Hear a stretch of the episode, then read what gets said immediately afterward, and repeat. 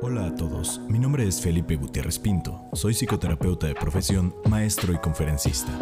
En este programa platicaremos con amigos, expertos y no tan expertos de temas de la mente, relaciones y crecimiento, con la intención de brindarte diferentes perspectivas que te permitan construir y deconstruir las ideas que tienes del mundo que te rodea. Sean bienvenidos a Realidades. Hola, muy buenos días, tardes o noches. Sean todos ustedes bienvenidos a un episodio más de Realidades. Eh, el día de hoy regresamos con un tema que ya lo habían pedido en redes sociales y no es porque eh, sea influencer ni nada, pero genuinamente ya lo habían pedido en redes sociales. Solamente que quería abordarlo con, con, alguna persona este, que ya tenía en mente desde hace mucho y apenas se nos hizo la oportunidad, ¿no? de que estuvieras por acá. Pero bueno, lo presento sin, sin más preámbulo. Él es Fernando Plasencia, él es psicólogo por la Universidad de Guadalajara, es maestrante en la, en la maestría de Psicología de la Salud y profesor de la Universidad de Guadalajara aquí en Guadalajara, México. ¿Cómo estás, Fernando? Muy bien, Felipe. Muchas gracias por la invitación y qué bueno que ya por fin se nos hace estar aquí compartiendo espacio que ya teníamos planeándolo. Como un año, no sé. Hasta más, ¿no? Mucho, mucho tiempo antes, pero qué bueno por fin poder coincidir. Claro que sí. Y pues el tema de hoy, como ya lo vieron en el título, si está en YouTube o si está en Spotify, es un tema relacionado con el dormir. Y a lo mejor ustedes dirán, pues el dormir, ¿qué? Pues no, no es nada interesante, no hay nada que hacer ahí en el dormir. Qué aburrido. Sí, pero, pero fíjense que nosotros como psicoterapeutas o como psicólogos, parte del entrenamiento o del, de la experiencia que vamos tomando, nos damos cuenta que hay ciertos como pilares fundamentales para la salud en general y para la salud mental. Uno de ellos, aunque suene como muy tonto, es la cuestión de dormir. Y digo suena muy tonto porque es eh, el típico de cuando estamos chiquitos de duerme tus ocho horas, debes de dormir bien, ese tipo de cosas, ¿no? Que ya cuando estamos más adultos es como de, ¿cómo me vas a venir a decir que duerma bien o que duerma tantas horas? Si no estoy chiquito, ¿no? no tengo que tomar siestas, ¿no? ¿Cómo crees? Pero, ahorita vamos a ver algo de eso. sí, súper importante, que además cuando solemos hablar de este tema en psicología, le llamamos el buen dormir. Entonces, de pronto las personas se sacan de onda y dicen como, o sea, como duermo mal o hay formas correctas de dormir, pues sí, sí, también a dormir se aprende. Así que hoy vamos a aprender un poquito cómo deberíamos de estar durmiendo. Claro, si ustedes o conocen a alguien que de repente dice, es que yo me despierto a medianoche o me cuesta trabajo dormirme, me cuesta trabajo despertarme, que son situaciones que, han, que se han incrementado inclusive por esta situación de pandemia que ya estamos saliendo, pero que se ha visto en el día a día con todas las personas, que de repente es una de las cosas por las cuales llegan a terapia, que su ciclo del sueño, su manera de dormir, se ha visto afectada de alguna u otra manera, ¿no? Por agentes que a lo mejor no son, no son tan, tan directos a ellos, digo, una pareja, por ejemplo, que tenga un recién nacido, pues entiende que no puedan dormir. Pero si no tienes eso, vives solo o no hay ninguna eh, persona o alguien que te disturbe el sueño y de repente te despiertas, hay algo ahí que, que debemos de, de, revisar, ¿no? Sí, y hay ocasiones en las que se normaliza tanto esto de no dormir bien que ya lo hacemos parte de nuestra vida cotidiana y a veces en consulta llegan con otros problemas, tal vez derivados de esta falta de sueño o de cantidad y calidad de sueño adecuado. Y a la hora de indagar un poquito más y preguntar, oye, ¿y duermes bien? Pues la verdad es que llevo meses que no estoy durmiendo de la manera más adecuada, pero como que no nos detenemos a pensar, ¿no? ¿Estaré haciendo algo mal o qué es lo que está pasando? Y pues digo, ya lo hablaremos un poquito más a detalle más adelante, pero podemos tener consecuencias bastante negativas, bastante desastrosas por no dormir de manera adecuada, ¿no? Desde trastornos psicológicos hasta cuestiones muy funcionales, muy prácticas de nuestra vida diaria en las que nos vemos afectadas, afectados lamentablemente.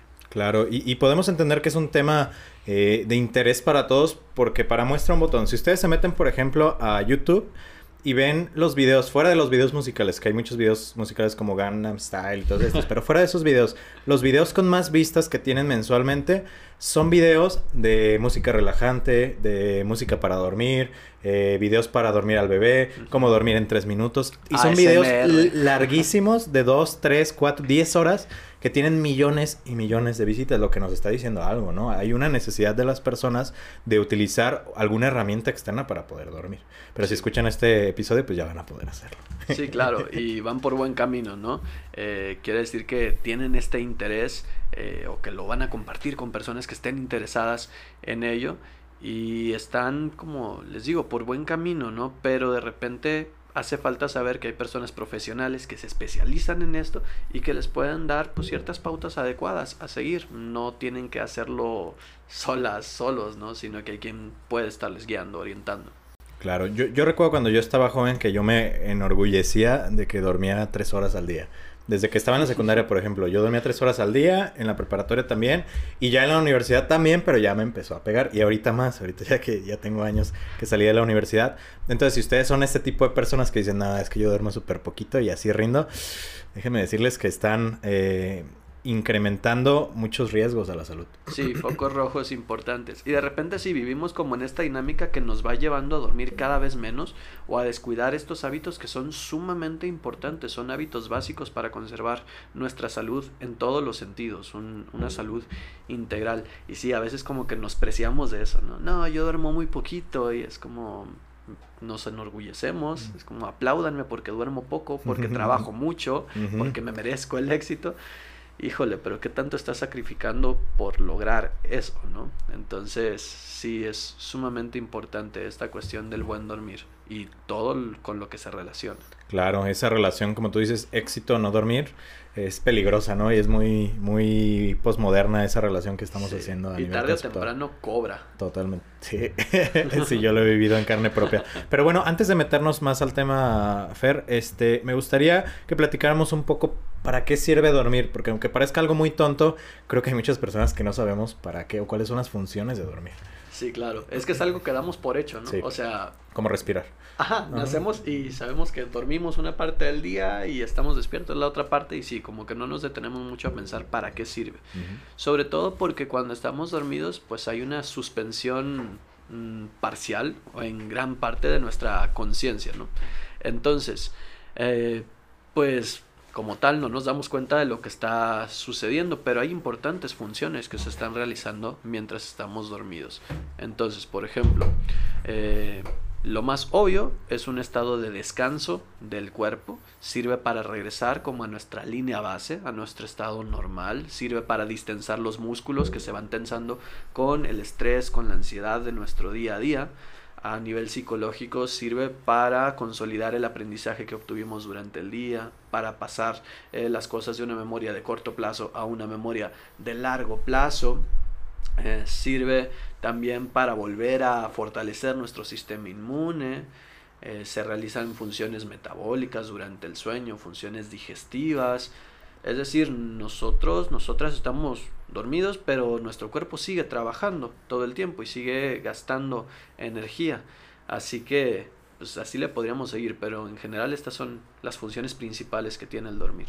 Claro, y, y recordemos también que necesitamos apagarnos en algún momento. Pero como tú dices, al final de cuentas no nos apagamos del todo. Pero imaginemos, por ejemplo, una computadora. Una computadora que tienes prendida continuamente durante un mes va a ocasionar problemas porque va a ocasionar problemas. Se va a sobrecalentar, los, problemas, los, los, programas van a correr más lento, ya no va a abrir algunas, algunas aplicaciones. Y creo que es lo mismo que empieza a pasar a nosotros en, en la vida cotidiana, ¿no? Sí, claro, no es una cuestión que sea sostenible. Eh, obviamente, el no dormir para nada es lo menos sostenible que hay. De hecho, eh, las personas llegan a morir antes de no dormir que de no comer. Es una cuestión súper importante. Eh, pero claro, reducir nuestra cantidad y nuestra calidad de sueño nos puede permitir seguir funcionando, pero nos va cobrando poco a poco y también va reduciendo nuestro nivel de desempeño general. Es decir, podemos obtener muchas consecuencias negativas a nivel funcional de el no dormir o el reducir nuestras horas de sueño. Claro, cambia nuestra capacidad de atención, nuestra capacidad de retención, que en muchas ocasiones hay ciertas áreas eh, de empresas y lugares que se aprovechan de esto, ¿no? Por ejemplo, eh, yo estaba viendo por ahí una investigación que, creo que no es algo como fuera de, nuestro razonamiento, pero los casinos, ¿no? Que tienen como esta funcionalidad en la cual cuando estás dentro del casino no sabes si es de día o es de noche, por el tipo de iluminación que tienen, este, por la manera en que están acomodados las puertas, que no se alcance a notar nada, ¿no? No tienen ventanas.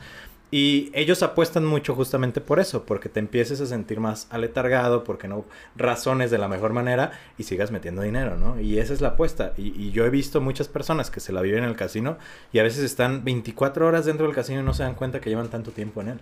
Porque no hay relojes, porque no hay dónde poner este tipo de cosas, ¿no? Pero se puede tomar ventaja de eso. Entonces, si, si por ahí este, ustedes no han dormido, aguas porque se pueden aprovechar de ustedes. Sí, eso es cierto. Y es que nuestra necesidad de sueño se basa también en factores externos. Es decir, tenemos ciertos mecanismos en nuestro cuerpo que nos permiten percibir el tiempo.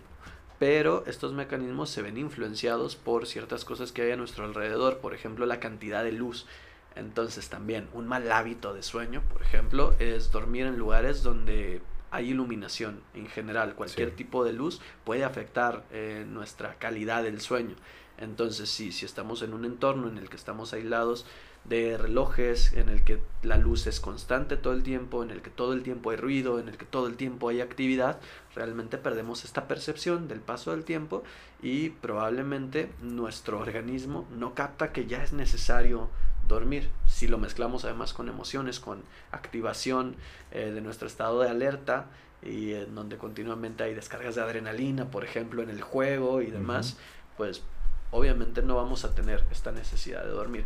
Ahora, si por algún día tú te desvelas o si armaste la pijamada con tus amigas o la noche de películas o no sé, te fuiste de antro, lo que sea, y no duermes un día, si te amaneces, puede que al siguiente día sí lo pagues un poco, pero es un solo día. El problema es cuando estos malos hábitos de sueño los mantenemos de manera constante, ¿no? Cuando es más la norma que la excepción el hecho de que no estemos durmiendo de la manera eh, más adecuada. Ahí sí vamos a estar teniendo problemas porque ya eh, es una constante, ya es una cuestión crónica. Claro, y digo, las consecuencias de no dormir son, son muy grandes y son muy variadas, ¿no?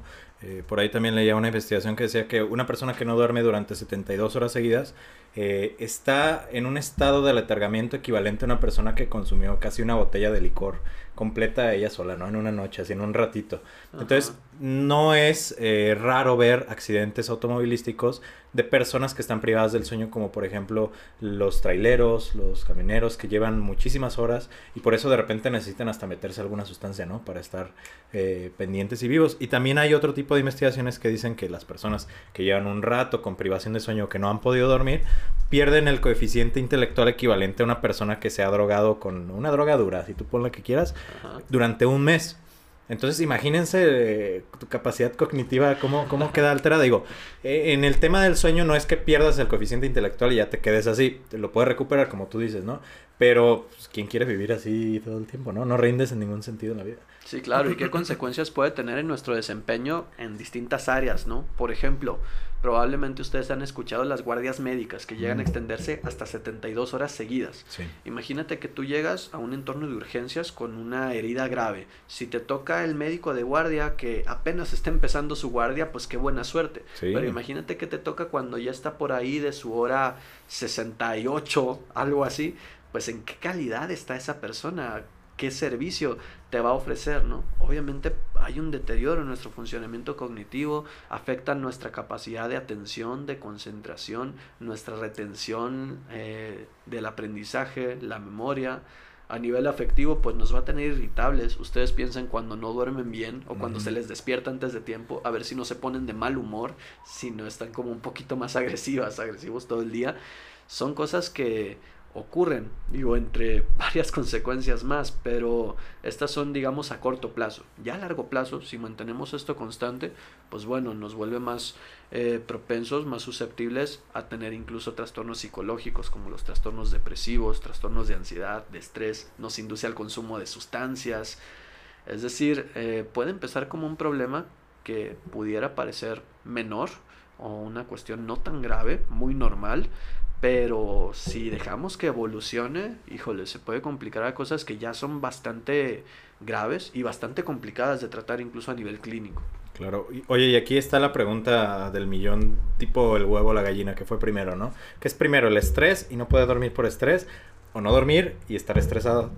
¿Tú, ¿Tú qué crees que sea lo más común? ¿Estar estresado y no puede dormir o no puede dormir y que genere estrés? Ya, sí es una pregunta un poquito complicada y creo que lleva un poco de trampa, ¿no? Sí. Porque a ver, si yo no puedo dormir bien, eso me va a generar estrés al día siguiente.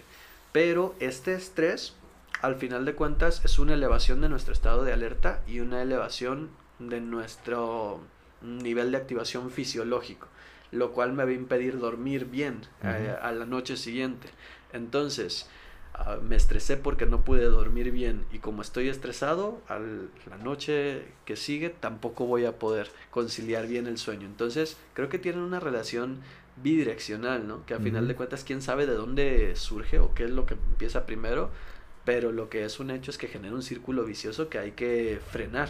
Entonces, para generar un mejor sueño, pues tendría que eh, buscar disminuir mis niveles de estrés. Pero para disminuir mis niveles de estrés necesito dormir bien, sí o sí, porque el dormir conlleva un estado de relajación. La relajación es antagónica del estrés, de la ansiedad, de la angustia y demás. Claro. Sí, entonces las personas que viven estresadas, primero hay que revisar si duermen bien. Si no duermen bien, ya saben por dónde pueden empezar. Si es que no quieren ir a terapia ahorita o, o no hay la oportunidad, pueden empezar por, por temas del sueño, ¿no? Así es. ¿Tú cuáles crees, Fer, que son eh, las principales causas por las cuales no dormimos bien? Digo, aparte del estrés, que ya lo mencionamos, pero ¿qué otras situaciones en la vida cotidiana no nos permiten tener una buena higiene del sueño? Pues podríamos ir desde eh, estímulos ambientales como lo que planteabas hace un momento, ¿no? Si tienes un niño recién nacido, pues será normal que no dormamos todas nuestras horas porque pues el niño llora, hay que atenderle y demás. Lo mismo si estamos en un entorno con mucho ruido, con mucha luz, eh, con temperaturas tal vez muy elevadas o muy bajas. Es decir, estas cuestiones que son más bien ambientales, que no podemos tal vez controlar del todo. Entonces, esto podría parecer un tanto obvio, pero hay otras cosas que sí podemos mantener más bajo nuestro control o que sí son responsabilidad nuestra, ¿no? Eh, por ejemplo, eh, la clásica de consumir alimentos altos en azúcares o en cafeína poco antes de dormir o el generar activación física como a un nivel muy elevado poco tiempo antes de irnos a la cama de repente también puede afectar consumir alimentos como muy pesados o muy altos en grasa porque durante la noche durante nuestro proceso de sueño también estamos digiriendo pues nos va a costar más trabajo va a haber mayor movimiento intestinal puede generar problemas también el hecho de que ustedes se vayan a dormir con el teléfono en la mano o con la laptop viendo alguna serie y si esta serie es como eh, muy intensa o nos genera como muchas emociones, nos va a espantar el sueño también, ah, el no tener una rutina o un orden en general o no saber qué voy a hacer al siguiente día nos puede hacer ir a dormir como con cierta carga, con cierta angustia de estar de todas maneras al pendiente de qué voy a hacer eh, al día siguiente y cuestiones que también son ambientales pero están bajo nuestro control como por ejemplo eh, el entorno en el que estamos durmiendo, ¿no? Eh, desde la ropa que utilizamos para irnos a dormir, que idealmente no tiene que apretar, no tiene que tener como muchos resortes, botones, cosas por el estilo, tiene que permitir una buena circulación, hasta pues, la calidad de nuestro colchón, eh, si nos dormimos con buena ventilación o si estamos completamente encerrados, si compartimos cama con alguien que se mueve demasiado durante la noche, eh, este tipo de cosas que podemos sí empezar a controlar, a las cuales le llamamos higiene del sueño, ¿no? que se pueden generar ciertos rituales para controlar en, en, general el entorno en el cual vamos a ir a la cama ¿no? y en el cual vamos a dormir. Claro, y, y sí creo que antes de pasar como a un tema de darles algunos consejos, que probablemente es por lo que están aquí, es importante entender que justamente el sueño o la higiene del sueño tiene que ver con, con, la constancia, como decías al principio, y con el entendimiento de que existen ciertas etapas a la hora de dormir, ¿no? Que existe, digo, para no meternos en temas como muy, muy profundos, pero existe una etapa en la cual ustedes se acuestan y se apaga tu cerebro, ¿no? Y hay una etapa en la cual se apagan tus músculos, y hay una etapa en la cual tal vez se vuelve a prender tu cerebro y estás jugando como con este tipo de etapas, que después pasa por eso este tipo de fenómenos que son, por ejemplo, los terrores nocturnos o el típico es que siento que se me subió el muerto, ¿no? Eh, que, que, estaba despierto pero no me podía mover. Pues son trastornos del sueño derivados de algunas situaciones o agentes estresantes en los cuales tal vez se prendió tu, tu mente en un momento que no se debía de haber prendido y tu cuerpo está apagado y no lo puedes como controlar esa parte, ¿no? Sí, y que produce un montón de desesperación y la verdad es que sí da miedo, ¿no? Porque es un estado muy desconocido esta cuestión de la parálisis del sueño, claro. de que se te sube el muerto, pues coloquialmente. Sí, que regularmente dicen eso. Y también hay otras parasomnias que son como mucho más complejas, como el sonambulismo. Que, que sería lo contrario, ¿no? Que tu cuerpo está activado, pero tu mente... Ajá, sí, tu mente no está consciente ni nada, pero realizamos eh, acciones eh, con movimientos incluso bastante complejos, ¿no? Y no nos damos cuenta de ello y que a la hora de despertar, pues tampoco es que nos acordemos.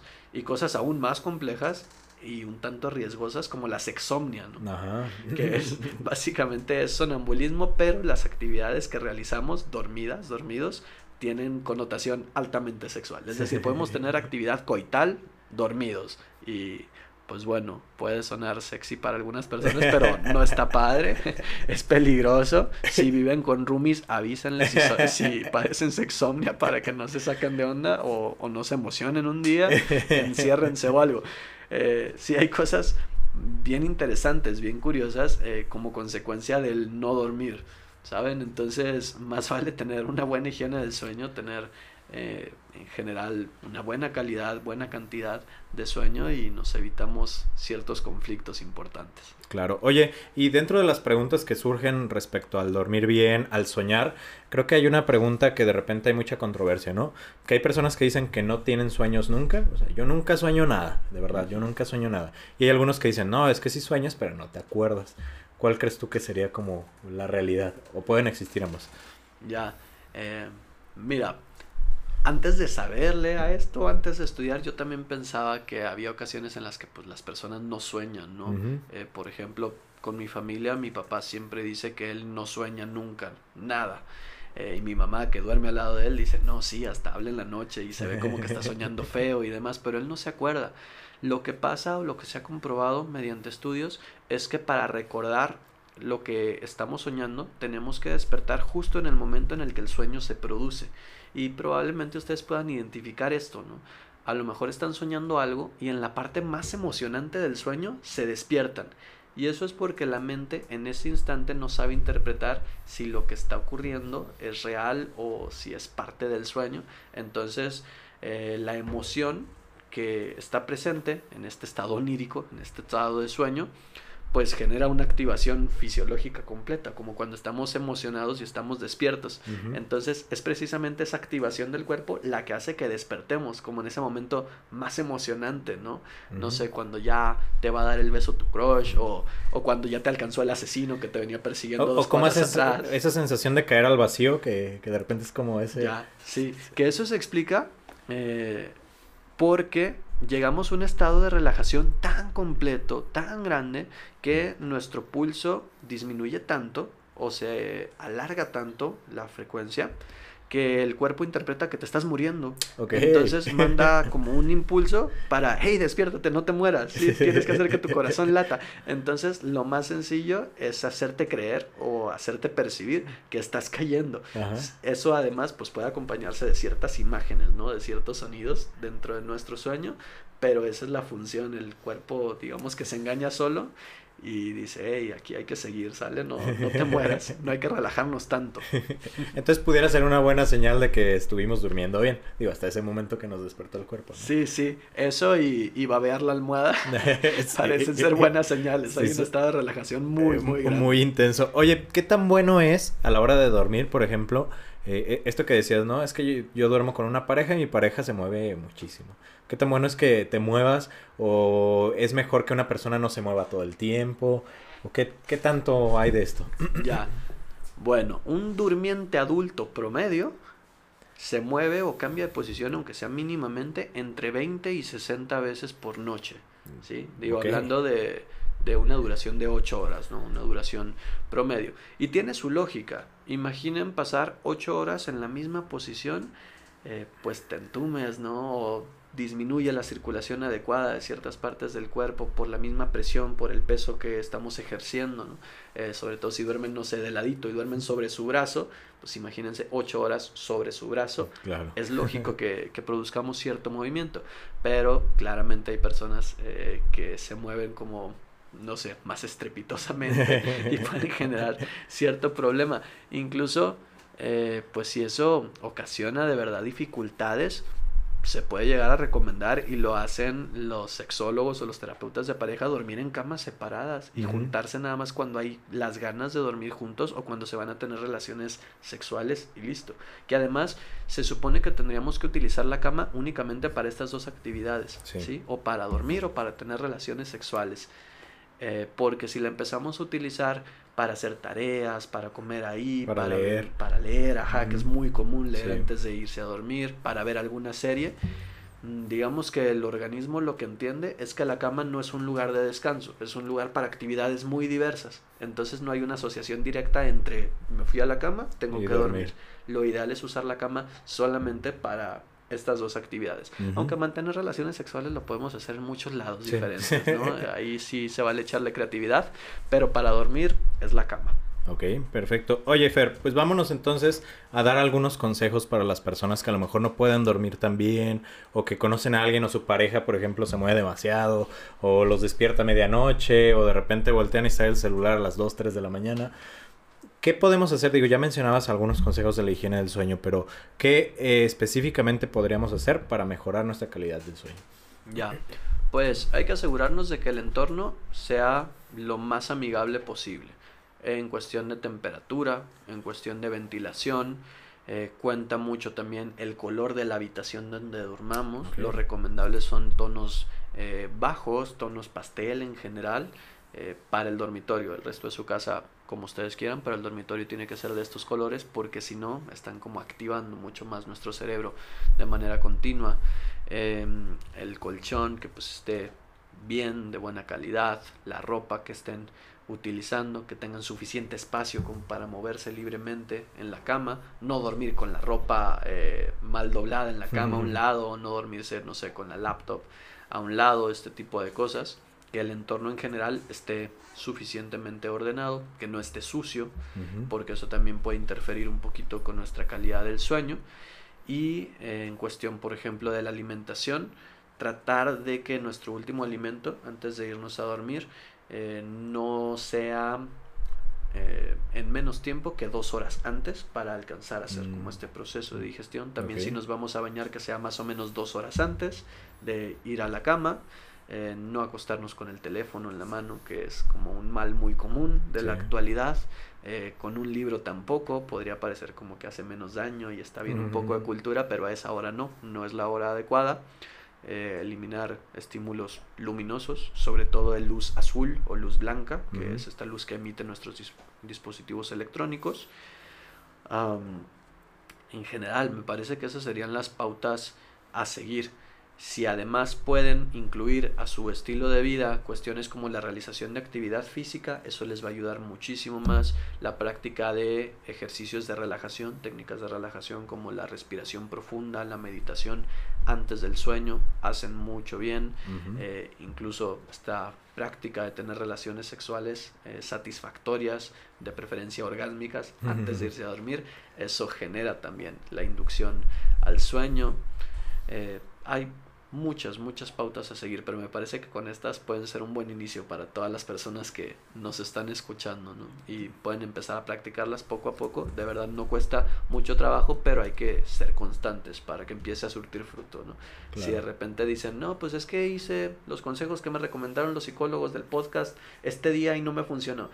Pues es que llevas un día. Claro. hay, que, hay que darle continuidad, pero de que funcionan, sí funcionan, está comprobado. Sí, yo creo que la higiene del sueño es algo en lo que regularmente no invertimos económicamente mucho, pero debería de serlo, ¿no? Una, como tú dices, una buena almohada, un buen colchón. Si de repente por tus turnos de trabajo o algo así llegas a dormir en la mañana, pues invertirle en unas cortinas de esas blackout, de las que no dejan pasar la luz, o un antifaz, si es que no tienes el presupuesto, que creo que también puede ser de utilidad. Y hay algunos inclusive electrónicos que se calientan o se enfrían, dependiendo como de, de todo esto, pero me parece que, que sí necesitamos justamente invertir un poquito más en, en lo que es nuestra salud, al final de cuentas, ¿no? Sí, y, creo que hay, algunos tips de repente porque hay personas que dicen, es que yo no puedo dormir tan bien, sea por factores internos o externos, como mi trabajo, etcétera, y de repente ando todo el día adormilado, ¿no? Entonces, una de las, de las recomendaciones que les puedo dar es una técnica eh, que parece como para niños, pero funciona en la vida adulta, que es una técnica que se llama las siestas de poder. Las siestas de poder, justamente como el nombre lo dice, es tomar una siesta para poder recuperar un poco de energía a lo largo del día, ¿no? Y estas siestas se basan justamente en lo que platicamos hace ratito de los ciclos del sueño. Porque como ustedes eh, probablemente lo han vivido o conocen a alguien que lo haya vivido, de repente duermes muchísimo y te despiertas con mucho sueño o de repente duermes muy poquito y te despiertas este, con muchísima energía. Esto tiene que ver justamente porque estamos diseñados para despertarnos en una etapa del sueño específicamente para rendir mejor. Entonces podemos jugar con eso a nuestro favor si entendemos un poquito las etapas del ciclo del sueño. Esto que les decía que se apaga en un momento eh, su mente, en otro momento se apagan los músculos, etcétera, etcétera. Entonces jugando con esto, las siestas de poder eh, se manejan de la siguiente manera.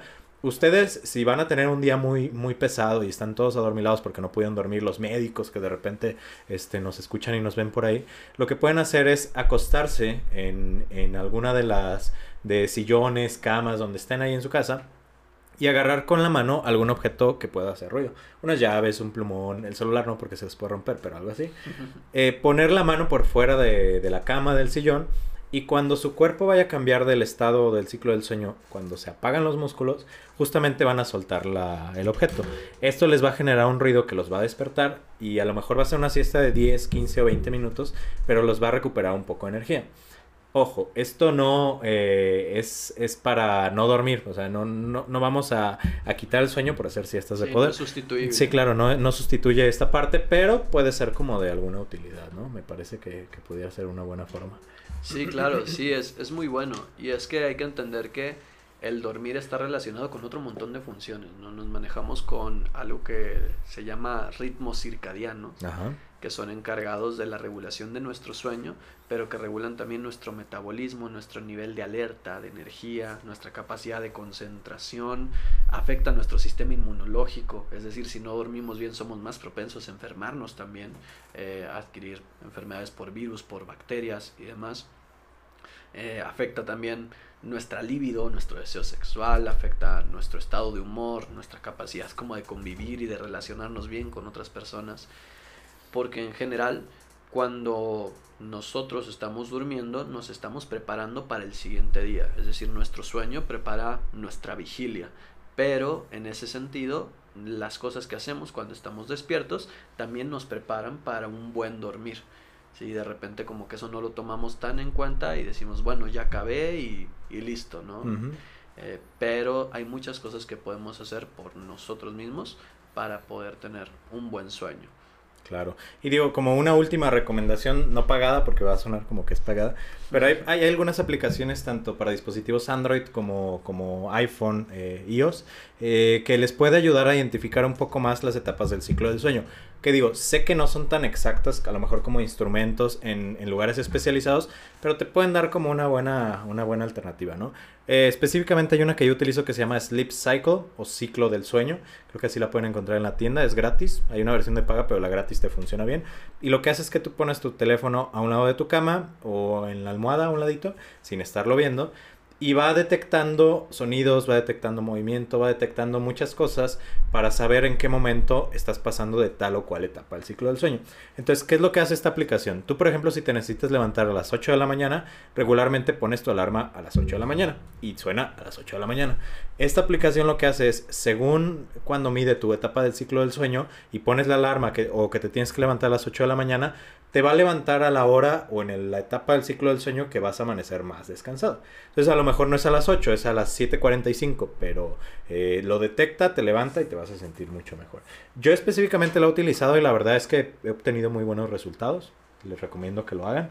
Este, y creo que eso les puede ayudar. El uso de la tecnología para este tipo de cosas, al final de cuentas, es muy bueno, ¿no? Pero si ustedes tienen por ahí o conocen a alguien que tiene algún problema más profundo del sueño, Fer, ¿hay algún lugar donde puedan ir o, con alguien a, quien puedan acudir para tratar este tipo de cosas, sabes? Sí, la verdad es que hay psicólogos, psicólogas con especialización en trastornos del sueño, eh, que ya es como un nivel clínico de problemas de sueño como tal.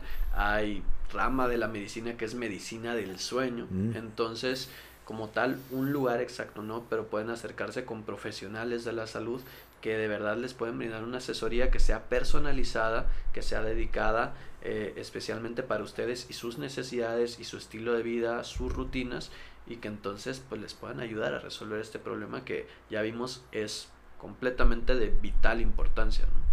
totalmente.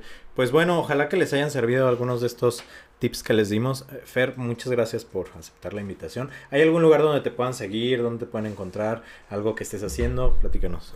Sí, pues me pueden encontrar en redes, en Facebook estoy como Fernando Plasencia, en Instagram igual, si tienen alguna duda en la que yo les pueda ayudar, asesorar, pues por ahí mándenme un mensajito, un inbox o algo, díganme, eh, te escuché en Realidades Podcast y entonces con todo gusto ahí les atendemos y hacemos cualquier consulta, recomendación, derivación y platicamos un ratito. si, no dicen que vienen de Realidades, no los va a atender con, con gusto. bueno, un, poco, un poco sí hay de eso. Muy bien, pues muchísimas gracias Fer nuevamente por aceptar la invitación. Si algo de lo que escuchaste, de lo que viste el día de hoy te sirve o le sirve a alguien que conoces, compártelo. Recuerda etiquetarnos en las redes sociales como Realidades Podcast. Estamos en todas las plataformas, Spotify, iBox, Apple Podcast, en YouTube. En todos lados estamos por ahí. Etiquétanos en Instagram, nos ayudaría muchísimo. A mí en lo personal me puedes encontrar como F Pinto Terapeuta en todas las redes sociales. Pues muchas gracias, Fer. Ojalá que puedas venir en alguna otra ocasión. Claro que sí, será un gusto. Perfecto, pues que tengan un excelente día. Nos vemos el siguiente jueves. Hasta luego. Bye.